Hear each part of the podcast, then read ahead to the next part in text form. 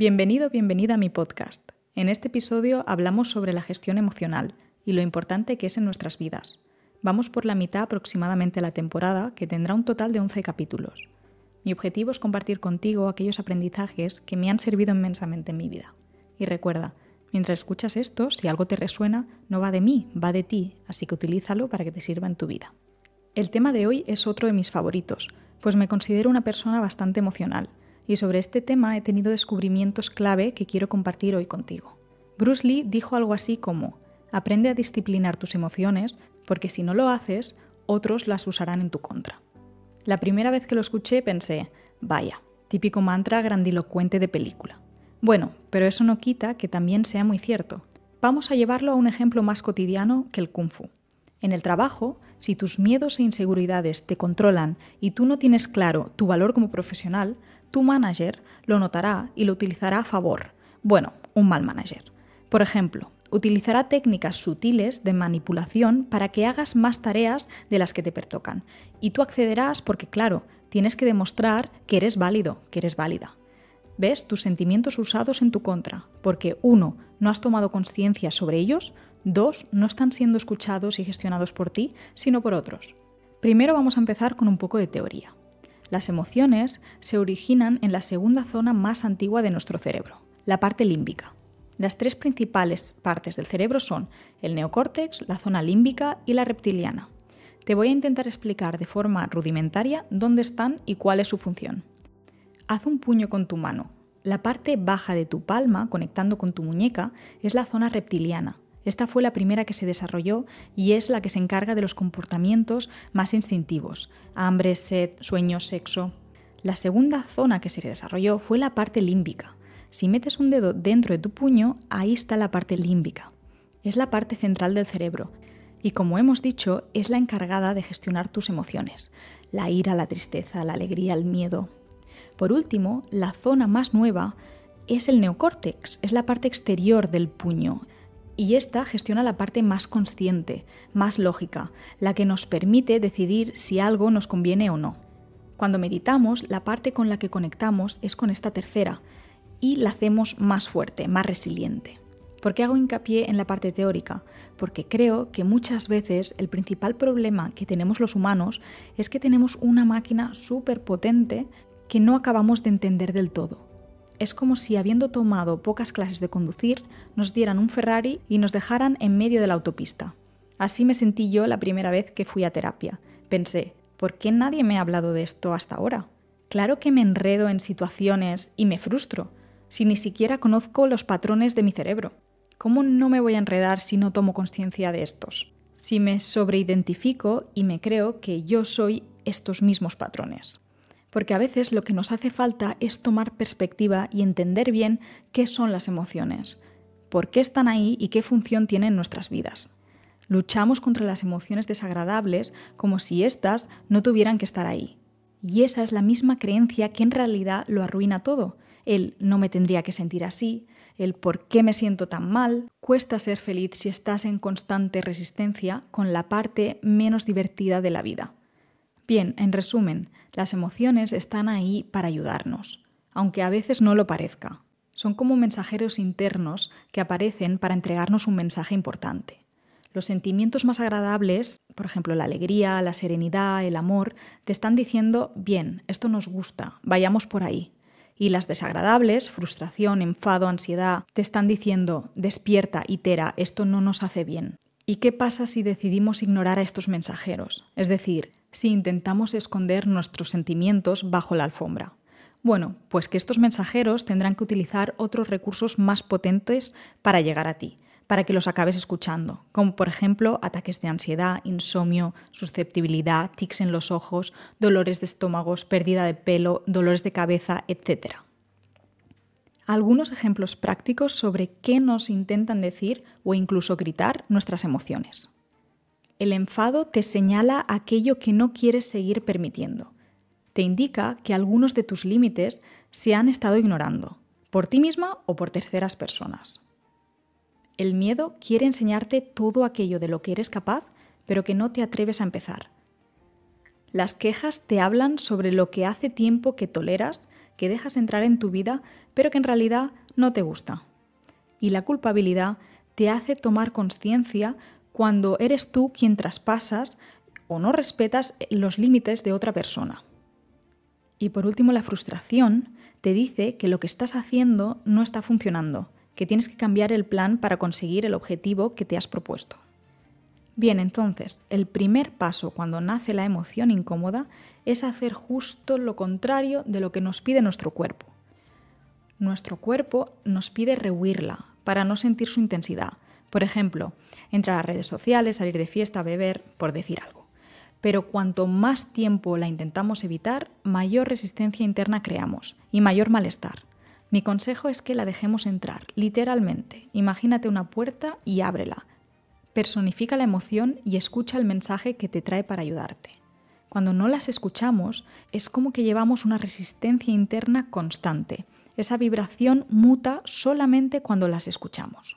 Es entonces cuando dejamos de avivar patrones desadaptativos que estábamos haciendo como, por ejemplo, hablar mal a los demás, criticar a terceras personas, estar susceptibles, quejarnos continuamente, que al fin y al cabo son fruto de estar en modo evitativo, en lugar de sentir y aceptar la intensidad de nuestras emociones y del mensaje que nos intentan comunicar, a veces echamos culpas fuera y entramos en estos patrones.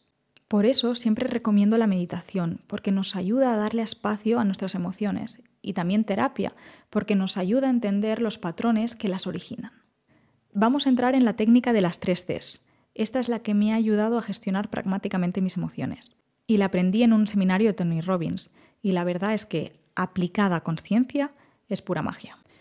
Cuando sentimos una emoción desagradable e intensa, por ejemplo el enfado, lo primero que debemos hacer es tomar conciencia de ello, porque si no, es el enfado quien nos conduce a nosotros y nos convertimos en una marioneta de nuestras emociones. Tomar conciencia del enfado nos permite movernos de la parte límbica del cerebro interior del puño a la parte frontal, neocórtex, exterior del puño. ¿Y por qué es crítico este primer paso? Pues porque nos permite 1. Aceptar lo que estamos sintiendo sin juzgar tanto. 2. Escuchar el mensaje valiosísimo que nos trae el enfado. Ahora sí, una vez saludamos a nuestro enfado, hola, ¿qué tal? ¿Qué te trae por aquí? Y nuestro enfado no responde, con esa respuesta, con esa información, podemos empezar a aplicar la técnica de las tres Cs, que básicamente consiste en entender 1. ¿Debo evolucionar mi creencia? 2. ¿Debo mejorar mi comunicación? O 3 debo cambiar mi comportamiento. Entonces las tres C son creencia, comunicación y comportamiento, en ese orden. Vayamos con un ejemplo práctico para cada C. Primer paso. Imaginaros que nuestro enfado nos dice, estás hasta el moño de tu jefa, por no usar otra expresión. Ok, primera C. ¿Debo evolucionar mi creencia? ¿Puede ser que esté malinterpretando la situación? ¿Quiero enfocar la situación desde otra perspectiva? Después de mucha reflexión, en mi caso, mi respuesta fue no. Me gusta mi creencia, la he revisado y me resulta adaptativa para la vida que quiero construir y la persona que quiero ser. Me empodera, me ayuda. Me gustan mis límites en el trabajo y no quiero tolerar las técnicas de manipulación y chantaje de mi manager. Ok, nota importante. Si eres una persona que tiende a dudar de su criterio, ojo con esta primera fe. Empieza a confiar un poco más en tu intuición y no tardes tanto en actuar. Pasa a la segunda C con mayor agilidad. Y si por el contrario eres una persona que actúa demasiado rápido, quizás te interese fomentar el estar un poco más en la reflexión de la primera C, de la creencia, en lugar de pasar a la comunicación y a la actuación tan rápido. Bien, continuemos con el ejemplo. Ya hemos dicho que la primera C, la creencia, me encaja. Pasamos a la segunda C, la comunicación.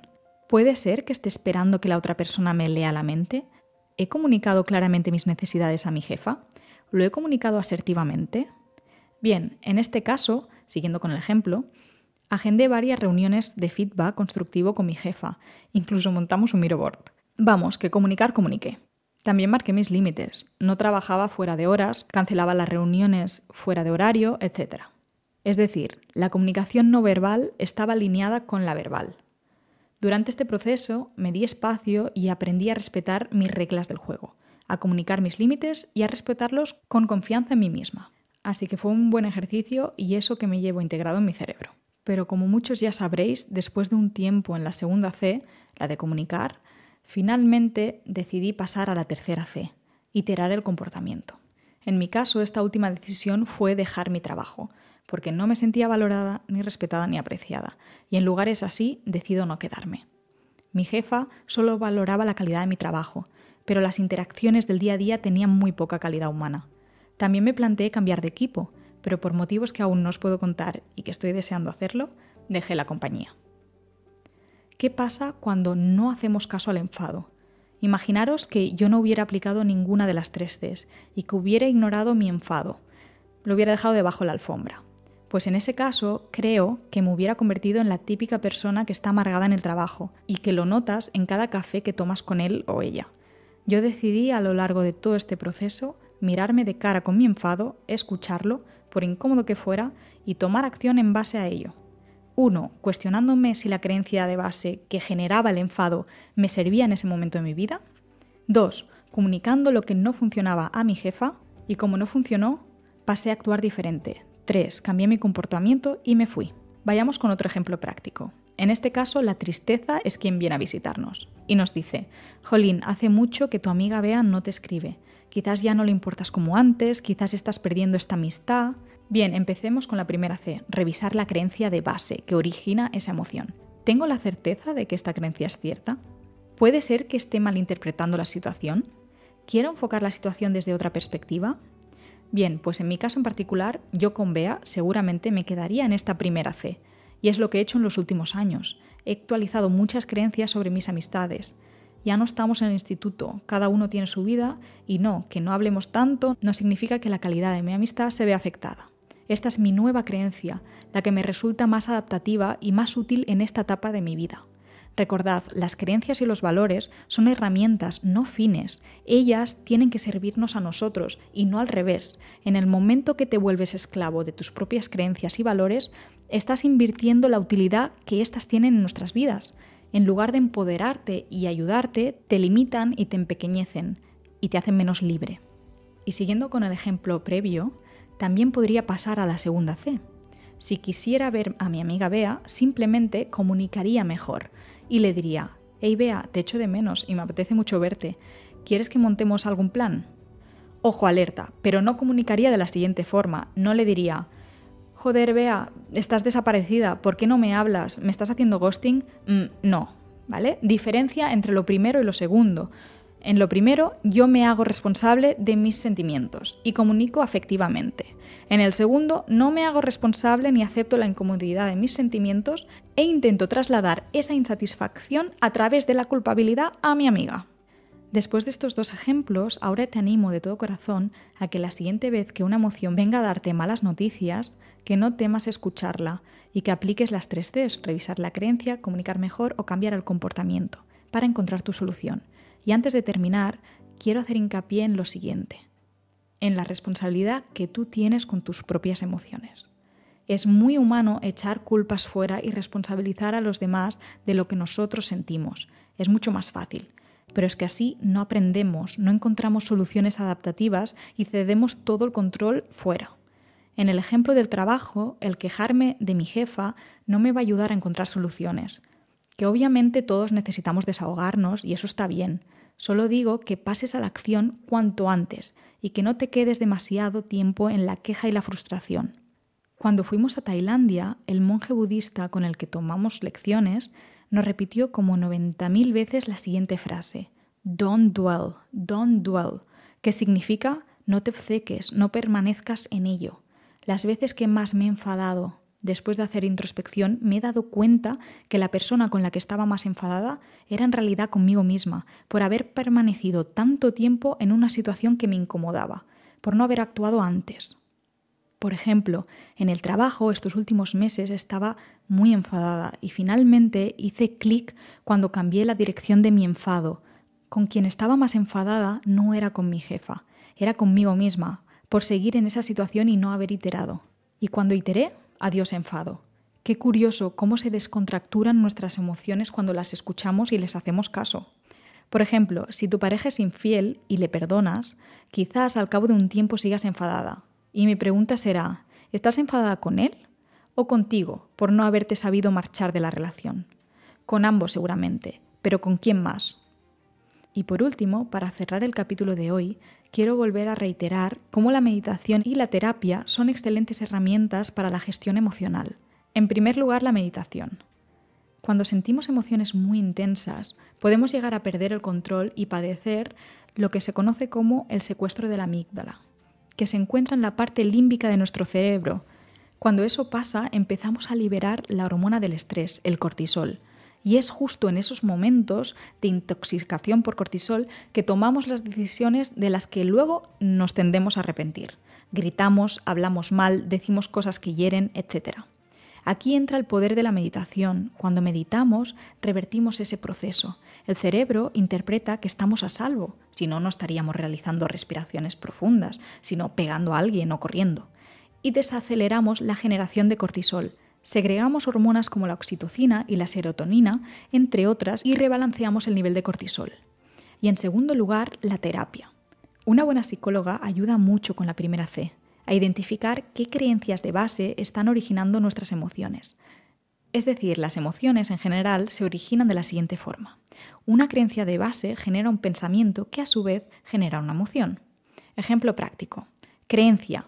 Si mis amigos no me escriben regularmente es que ya no me aprecian tanto. Pensamiento. Julia hace tres meses que no me escribe. Por lo tanto, emoción. Empiezo a sentirme triste, frustrada, incluso enfadada. Como podéis ver, aquí lo desadaptativo en primer lugar es la creencia de base. Pues bien, muchas veces no somos conscientes de nuestras creencias, aunque éstas estén condicionando nuestra forma de pensar y por ende de sentir. En una buena sesión de terapia te harán preguntas muy directas para que tú mismo tomes conciencia de tu propio catálogo de creencias y valores y sobre todo aprendas a cuestionarlo y a moldearlo para que te resulte útil y adaptativo en tu vida, para que te empodere en lugar de limitarte. Si te ha gustado este episodio, házmelo saber haciendo clic en las cinco estrellas que aparecen en la pantalla principal del podcast cuando decidí amarme. Mil gracias, suscríbete y activa las notificaciones para no perderte ningún capítulo de esta temporada. Mantra de despedida del episodio de hoy, como no podría ser otro, aprende a disciplinar tus emociones porque si no lo haces, otros las usarán en tu contra. Nos vemos en el siguiente episodio y si aún no has escuchado el anterior, échale un vistazo que vale mucho la pena. Nos vemos en el siguiente episodio. ¡Chao!